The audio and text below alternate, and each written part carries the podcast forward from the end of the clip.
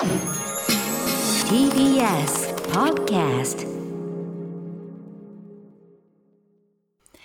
おはようございます。ガールズバンドガチャリックスピンのアンジェリーナ3分の1です。みんな7時半ですよ。来てください。今日もよろしくお願いします。今日ね、ちょっと早速1枚、あの、メールが届いているので読んでいきたいと思います。えー、ラジオネーム、デコポンの収穫始めましたさんです。えー、おはようございます。えー私は熊本で週末に両親の農作業を手伝っております。ちなみにデコポンの収穫は2月上旬まで続き、その後追熟、選果を経て、すべての出荷作業完了に至るまで3月下旬までかかります。え収穫後は並行して剪定作業も行い、春の着火、ちょっと待って、すっごい感じ多いですね。春の着火を迎える準備をすることとなりますが、えアンジのラジオも春の到来を迎えることができるよう陰ながら応援してまいります。日曜朝のロックな30分が楽しみです。ありがとうございます。デコポンってさ、なかなかそんな食べる機会、あんまりないかも。うちはね、あの、お兄ちゃんがトラックのうんちゃんやってるんですけど、たまにこう、果物とか持ってきてくれることもあって、デコポン、普通の家庭よりは多分食べてる方だと思うんですけど、このね、メールいただいて、デコポンってなんであそこ、デコになってんのかなっていうのを デコでいいんですよね。デコになってんのかなと思って、ちょっと気になったからこれね、インターネットで調べてみたんですけど、デコポンは清めにポンカンを交配された果物らしいんですよ。で、このため、ポンカンの特徴であるデコが発芽から、まあ、あの、簡単に言えば これ長くなっちゃうんで、簡単に言えばなんか、その、まあ、こう、交配して、で、私、交配っていうのもよく分かってなくて、これがさ、私さ、同時に同じところにさ、種を2個こう、なんかこう、ね、交わらせて入れたらできんのかと思ってたらそうじゃないんですよね。これがなんかあの、ちゃんとね、多分遺伝子レベルのこの研究があるっていうのを聞きました、スタッフチームに。すごいね、本当にこれ朝からきっと農作業してるからね、もうそんなこと言ったら7時半なんてそんな早朝じゃないんじゃないかななんて、ね、農作業する方なんてもっともっとこう4時とかさ、もっと早い人だっていると思うし、本当にお仕事いつもありがとうございます。あの、こういうね、農作業やってくれてる方のおかげで私たちも美味しいご飯が食べれてるのですごい嬉しいんですけども、なんかね、この熊本っていう風に書いてくださっていたので、ちょっと熊本トーク私もしたいなって思って、熊本ね、結構ね、あの、ツアーでも行くことあるんですけど、私実際に行ったの多分1回ぐらいしかなくて、最近ちょっとね、新橋の地下にある居酒屋の、居酒屋街みたいなのがあるじゃないですか。あそこに、うちの事務所の社長と行ったんですよ。で、まあなんか食べたいものあるかなってってこういろいろお店見てたら、熊本料理屋さんがあって、すごいくまモンののれんとかもうバチバチにかかってて、で、あ、そういえばなんかこう、ね、20歳迎えてから熊本の料理食べるってまだしたことがなかったから、このお店入りたいですって社長に言ったら、あ、いいよいいよ入ろうかって言って、その熊本料理屋さんに食べに行ったんだけど、なんかそこの、まあ、ママみたいな人がお店頑張って回してて、そのママがね、なんかフィリピンとスペインのハーフの方だったんですね。で、私、この名前に3分の1ってついてるじゃん。アンジェリーナ3分の1って。この3分の1の由来はスペインとフィリピンと日本の3カ国の血が一つずつ入ってるから、これ、付けさせてもらってるんだけど、なんかめちゃくちゃお母さんに雰囲気似てる人いるなって思って、そのママが、そのね、お店のママね。お店のママがすごいうちのおかんに似てたのよ。うちおかんって呼んでるから、お母さんのこと。で、なんかそれで、あ、すいません、みたいな。お伺いしたいんですけど、フィリピンとスペインとかの血流れてたりしますか？って言ったら、あ、そうだよ、みたいな。私、フィリピンとスペイン入ってるよ、みたいな感じで言ってくれて、お母さんの友達と一緒だと思って。フィリピンの人ってなんか独特なそのタガログ語っていう言語を使うんだけど、フィリピンは。そうそのタガログ語の鉛があるのか、日本語が上手なんだけど、すごいやっぱタガログ語チックな鉛みたいなのが入ってるから結構わかりやすいのね。こう街で歩いてても、あ、この人きっとフィリピンの血流れてる人だろうなとか、フィリピンで生活してた人かなとか、すごいわかりやすいんですよ。で、もう案の定そのお店のママもフィリピンとスペインの人で、で、こう私もこうね、嬉しくなっちゃったから結構話してて、で、熊本料理とかもいっぱいさ出してくれるんだけどさ、なんか私もこうねやっぱフィリピンの血も入ってるからさえー、なんかなんかこうフィリピンの郷土料理とかないの？ママみたいな感じで言ったら「えあるよ」みたいな。フィリピンの郷土料理食べたい？みたいな感じで言われて ほんとこんな感じなのよフィリピンの人。でフィリピンの郷土料理あるけど？みたいな。え、お姉ちゃん食べれる？って言われて、あ、もうほんとめっちゃ大好きみたいな。え、何あんの？って聞いたら、あの、シニガンっていうスープあるよって言われて。シニガンっていうのが、まあ、あの、フィリピンの香辛料を使ったような、ちょっと酸っぱめなスープなんだけど、まあ、日本で言えばこう、肉じゃがだったりとかするこうイメージに近いのかな？フィリピンでは結構こう風邪の時とか食べるとすごい体力回復したりとか喉の痛さとか熱なくなったりとかするぐらいこう健康食みたいな風にも扱われてるんだけどまあ家庭料理でそれあるよって言われて、え、本当に？みたいな。え、ママさ、それさ、ちょっと一口でもいいから食べさせてくれない？みたいな。で、うちのさ、お母さん、うちのおかんが作るシニガンめちゃくちゃ美味しいから、その他の、ね、フィリピンの方のシニガンってあんま食べたことなくて、みたいな。だからちょっと食べさせてもらってもいい？みたいな。言ったら、あ、いいよいいよみたいな。え、すごいな、あなたシニガンわかるの？さすがフィリピンの血入ってるねって言われて。いやいや、もちろんだよみたいな。もう大好きだよ、シニガンみたいな。で、なんか、多分10分ぐらいね、こう煮込んでくれて、で、そのシニガンもね、その日本で言えばカレーとか肉じゃがと一緒で火を通せば通すほど美味しくなるんですよ、すごい。あの、野菜がドロドロに溶けてって。で、その野菜の出汁とかもあって、お肉の出汁とかもすごい美味しくて、みたいな。で、こう、ぐつぐつぐつぐつ煮てくれたものを出してくれたんだけど、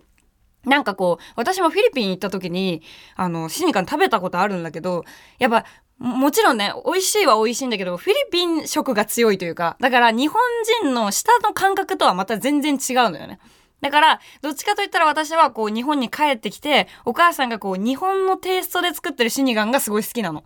で、私はだからそういうのがあったから、このママどんなシニガン作るのかなと思って一口食べたら、うちのお母さんのシニガンにすごいそっくりで味が。やっぱ長くこう日本で働いてたりとか、まあ、日本の料理屋さんやってるから少しこうねフィリピンの元の味はあるんだけどちょっと日本風にアレンジされてるでもそれが本当にすごく美味しくてもうわあめっちゃ美味しい美味しい最高ママ最高みたいな感じでめっちゃ食べてたんだけど嬉しくて家帰ってお母さんに言ったのよ。あの新橋でさこうちょっと地下のとこで食べてたらあのママがフィリピンとスペインの人だったんだけどさみたいなでお母さんにももう嬉しくて LINE とか電話とかしちゃってたからもうお母さんも知ってたのねそのママの存在のことあでシニガン食べさせてもらったんだよねみたいな話をしたらなんかうちのお母さんがすごい嫉妬し始めて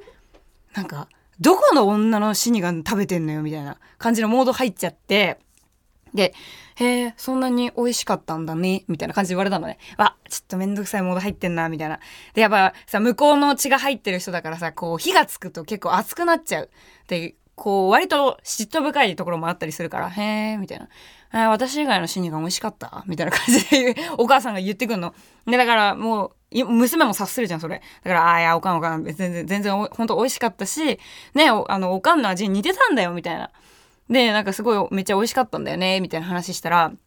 えー、そうなんだ。でも私のシニガンには絶対に勝てないと思うとか言って、めんどくせえめんどくせえ別にそこ、そういうのいらないし、別に。なんならお母さんとその、ね、新橋の熊本料理やってるママと仲良くなってほしいなとかも思ってたし、まあでも、まあお母さん、嫉妬深いからもう、次そういうのがあったら話すのやめようかなと思ったんですけど。まあね、そんなコロナーがあって、そう、熊本料理屋にね、20歳になってから行くことができて、でもね、やっぱ本当に、まあ東京で食べるそういう熊本の料理もね、もちろんすごいめちゃくちゃ美味しかったんだけど、いずれかでまたね、こう、ツアーとかで熊本行けた時には、ちゃんとその本場で馬刺しとかを食べて、なんだろうね、このね、あの、デコポンの収穫始めましたさんのデコポンも、ね、熊本で食べれたらもう超いいなぁなんて思いながらメール読んでましたけども、え本当に本当にメールありがとうございます。この後もよろしくお願いします。ということで、ハッシュタグは、えー、カタカナでアンジーラジオでつぶやいてください。それでは、いっちゃいましょう。アンジェリーナ3分の1、夢は口に出せば叶う、早番おはようございます。ガチャリックスピンのアンジェリーナ3分の1です。いやー、オープニングからよう喋るわ、私は。しかも何よなんかメールのテーマからだいぶ逸れてましたよね。デコポンと熊本の話してたのに、最終的に落ち着いたのはフィリピンとシニガンスープっていう。ブレブレ まあでもそんな感じでね、もう自由にお送りしていきたいと思います。1月1日からスタートしたこの番組、今回が第3回です。えー、3ヶ月限定の触れ込みですが、皆さんの応援があれば、4月以降も続くかもしれませんので、どうぞよろしくお願いいたします。そして、毎回言ってますが、朝の番組であることは完全に無視で、いきたいと思っております。超絶にエモいロックな30分にしていきたいと思っています。どうぞ皆さん、近所迷惑にならない範囲で、ラジオのボリュームをぐーんと上げて、爆音でお聞きください。それでは一曲聴いてください。この曲は私が自分にね、カツを入れるために毎回聴いてる曲なんですが、日曜の朝からね、寝ぼけてる場合じゃないですよ、皆さん自分にカツを入れてください聴いてください。サンボマスター、輝き出して走っていく。いやーもうめっちゃ最高な曲ですね。みんなカツ入った？布団はちゃんと押し入れにしまった？デコポン、甘くなった？えー、サンボマスターで輝き出して走ってくでした。アンジェリーナ3分の1夢は口に出せば叶う。改めまして、ガチャリックスピンのマイクパフォーマー、アンジェリーナ3分の1です。毎週言っていますが、名前だけでも覚えて帰ってください。アンジェリーナ3分の1、アンジェリーナ3分の1です。よろしくお願いします。さて、番組では私がどんな人間なのか、21年間のこのまだまだ短い人生の歩みを少しずつお話ししていっていますが、先週はアコギを買ったものの、満足に弾くこともできない高校1年生のこの私がね、なんかこうガールズバンドなんてとか言ってたんですよ。もう調子乗ってますよね。でもそんな私が、こうガチャリックスピンというガールズバンドのライブで、もう頭を思いっきりぶん殴られたかのようなね、衝撃を受けたというお話をしたんですが、そんなバンドとの出会いを先週はお話しさせてもらいました。今週はその続きなんですが、そう、先週の放送では結構ね、そのギターの友蔵ちゃんが、本当にすごいんだよと、あんなにね、可愛い衣装を着ておきながら、バキバキのギターを笑顔で弾くと。で、もうほんとそれがすごすぎてっていう話をしたんですけど、あのね、うちのメンバー全員すごいんですが、もう一人、どうしても今日紹介したい人がいまして、それが、ベースの F チョッパー古賀というメンバーなんですが、このね、古賀さんがね、半端ないんですよ。うちのバンドのリーダーなんですけど、まあ主にね、こう、スラップ奏法っていうのをやっていて、まあ昔の人だったらもしかしたらチョッパーっていう響きの方が聞きやすいのかな？そうで、チョッパーっていうものをね、やってるんだけど、もうこれがさ、古賀さんもさ、女の子なのに、バチバチのスラップを弾いてさ、で、頭とかもブンブン回しながら、で、ベースを思いっきり回したりとかすんのよ。もうそういう、すごいテクニカルだし、見てても初めてこう、音楽見る人とかでも、本当になんか純粋にかっこいいなって思うような、もう演奏の仕方をすごいしてる人だったんだけど、まあ私的には本当友蔵ちゃんと古賀さんってもう半端ねえなってすごいあの当時思ってたし、まあ今ももちろん思ってるんだけど、あの当時はね、なんかすごいもう古賀さんと友蔵ちゃんから受ける影響が強すぎて、もう私もね、本当にめっちゃ挫折してたんですよ。アコースティックギター全然弾けなくて。で、やっとゲットしたのにもう本当に上手くならないしって思ってたんだけど、そのライブ見た後から、もう私も感化されちゃって、こんなにかっこいいもの見たんだったら私も頑張るしかないと思って、もう前向きになって超練習どんどん始めていくんだけど、なかなかさ、一人で練習しててもさ、良くないというか、こう、よくうちのメンバーも言うんだけど、その100回のリハーサルより1回の本番って言うんですよ。私もなんかその当時ね、そのマインドがあったんですよね。これなんか一人でやってるよりなんかもうステージ立っちゃうかみたいな そうもうバカだからもう、まあもちろんね、全然弾けてないんだけど、もうなんかこれ立っちゃって、もう水も甘いも、もうこれで立ってさ、なんか挫折するもさ、もうなんかもっと頑張ろうとか思える、なんかこう気持ちの動きが思いっきりあるのは多分人前に演奏しちゃった方が早いなと思って。で、まあね、そのライブを見たのが春ぐらいなんですけど、秋にね、芸術祭があったから、文化祭がね。だからその文化祭に向けて練習もガンガンやっていくんだけど、でもちょっと心が、うわ、ちょっと、やべえなって思った時はガチャリックスピンの音楽聴いて、みたいな。でも、もう一回頑張ろうって言って迎えた秋の文化祭当日ね。まあもちろんさ、文化祭だから結構割と親とかさ、なんかこう保護者の人が来てるから割とアットホームではあるんだけど、でも私的にはこう一世時代の大事な人前で初めてこう自分の歌を聴かせる日だっていうので、もうなんかすごいメラメラメラメラしてたんですよ。もう、この本番の時間が近づくにつれて私どんどんどんどん緊張で震えが止まんなくなっちゃって。もうなんか歩く時とかもうまく歩けなくて、ステージ立つ時とかももうなんか右足と右手が同時に出ちゃっててもうロボットが歩いてるみたいな動きになってたの。で、着席するわけよ。で、私まださ、アコースティックギターで弾き語りだったから、当時あの黒髪でもうそれ結んでね、で、なんかちょっといい感じのワンピース着て、ねなんか先週の放送を聞いてた人ももしかしたらわかるかもしれないんだけど、お前一番バカにしてただろうってそのワンピース着て、アコースティックギターとかやっちゃってんじゃないのってそういうやつを一番バカにしてたお前がそれをやるのかっていう。でもほんとそういう格好で、よし、なんか今日は頑張るぞって言ってギターを弾き始めるんだけど、なんかね、本当にそのステージ立ってる時からずっと思ってたことがあってね、気になってたことがあったの。それがね、なんか客席の結構端の方、後ろの端の方に、すんごい綺麗なお姉さんがいたんですよ。で、わあ、誰だろうな、誰のママかなって、ちょっと考えながら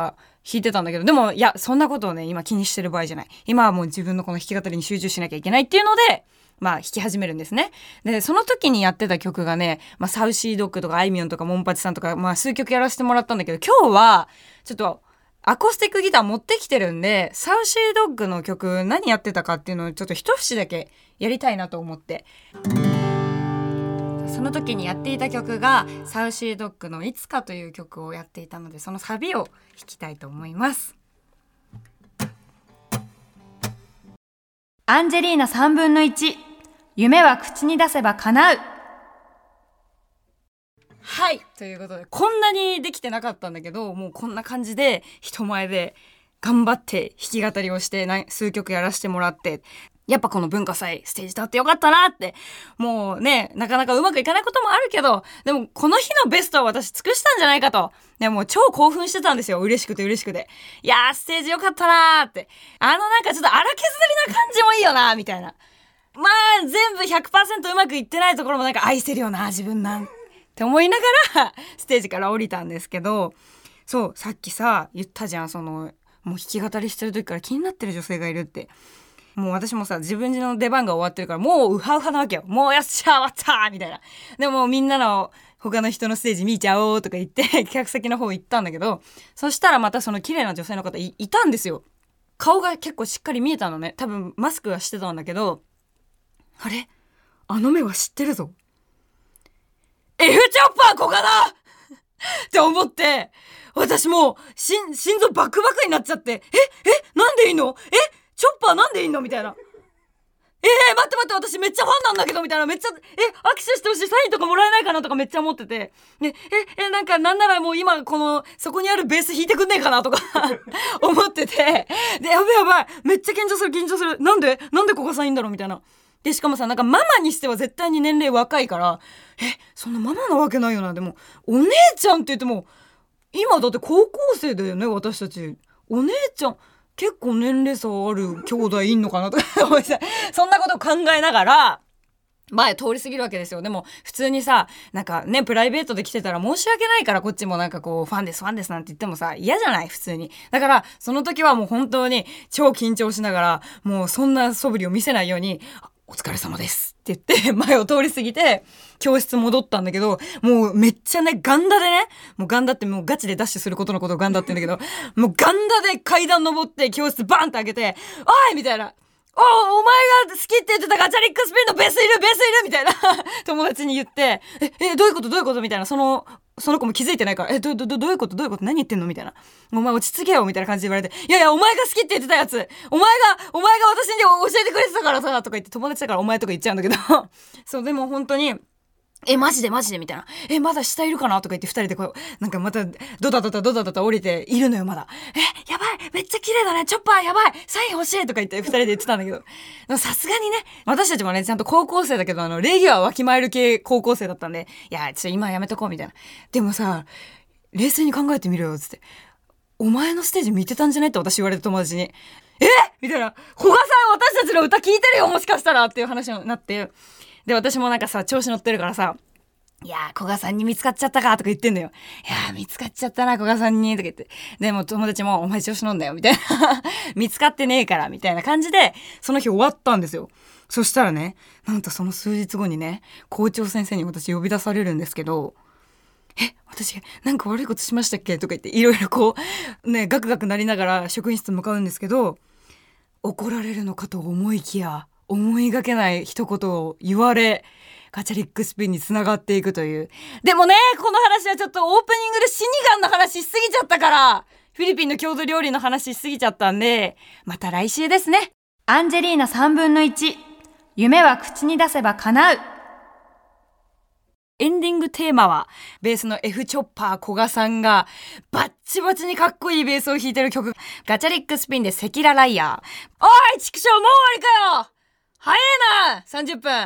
3月までしかないのに、一応この番組。大事にしていかないとね、本当に。でも私の歌っている姿を見たい方、そしてこのバチバチにかっこいいベースを見たい方、えー、ぜひ2月23日の LINE CUBE 渋谷に、えー、お年を召した方には渋谷公会堂、こちらで開催されている Gacharic Spin のライブに、ぜひじゃなくて、絶対に来てください。お待ちしております。そしてですね、あのー、今週メールを読みましたね、えー、デコポンの収穫始めましたさんには、えー、TBS ラジオのノベルティをアンジーサイン入りでプレゼントしようと思います。これね、オリジナルのノベルティ作りたかったんですけど、そうもいかないので、ちょっと TBS ノベルティの方に、このステッカーとね、TBS ラジオっていうね、形をしたね、可愛いね、クリップがあって、こちらの方にもちょっとサインを入れさせてもらいたいと思っております。先週ね、メールを読んだ新橋のベティさんにもこちらの方をお送りいたしますので、楽しみにしていてください。え番組ではあなたからのメッセージをお待ちしております。アドレスはかなう、アットマーク tbs.co.jp、かなう、アットマーク tbs.co.jp、かなうの綴りは k-a-n-a-u、夢が叶うのかなうです。そして過去の放送はは Apple Podcast、Spotify、Amazon Music、Google Podcast などでも聞くことができます。それではまた来週日曜朝7時30分にお会いしましょう。お相手はアンジェリーナ3分の1でした。ありがとうございます。